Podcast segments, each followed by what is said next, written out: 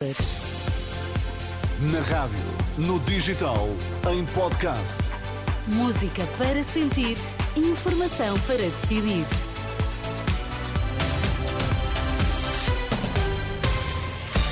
Notícias às 5 na Renascença com a Ana Rita Borda d'Água para já os destaques. Bom dia. Bom dia. Pelo menos 50 palestinianos morreram esta madrugada na faixa de Gaza. Por cá, a Presidente da República convoca para hoje reunião do Conselho de Estado na sequência do chumbo do Orçamento Regional para 2024.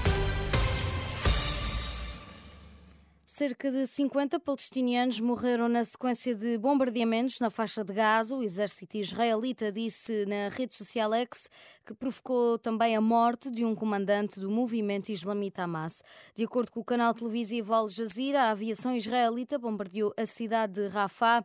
Veículos militares pesados e tanques foram trazidos para a cidade de Khan Yunis, segundo o canal de televisão. Os ataques aéreos na parte norte da região continuam.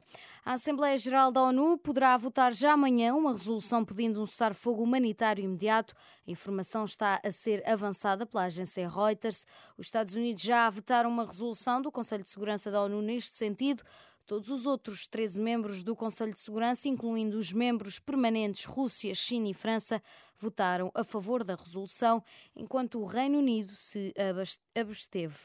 Por cá, o Presidente da República convocou para esta segunda-feira uma reunião do Conselho de Estado, depois de ter ouvido os partidos representados no Parlamento açoriano, na sequência do chumbo do Orçamento Regional para 2024.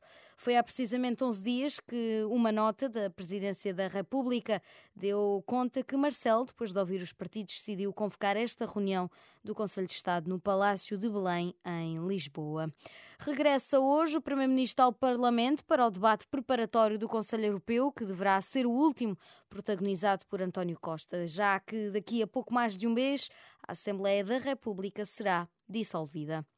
A iniciativa liberal quer chamar ao Parlamento o filho do presidente da República, Nuno Rebelo de Sousa, sobre o chamado caso das gêmeas. Rui Rocha diz que não resta outra alternativa após alegados bloqueios do PS aos esclarecimentos. Não há outra alternativa que não seja chamar ao Parlamento o doutor Nuno Rebelo de Sousa, porque é uma pessoa que tem sido citada em vários momentos como tendo tido algum tipo de intervenção.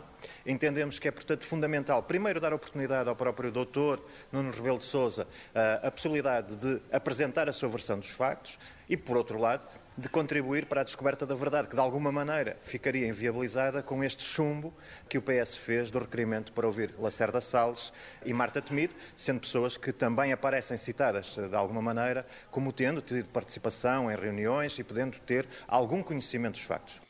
Palavras de Rui Rocha sobre o caso das gêmeas. Marisa Matias deverá ser a cabeça de lista do Bloco de Esquerda pelo Porto nas legislativas antecipadas de 10 de março.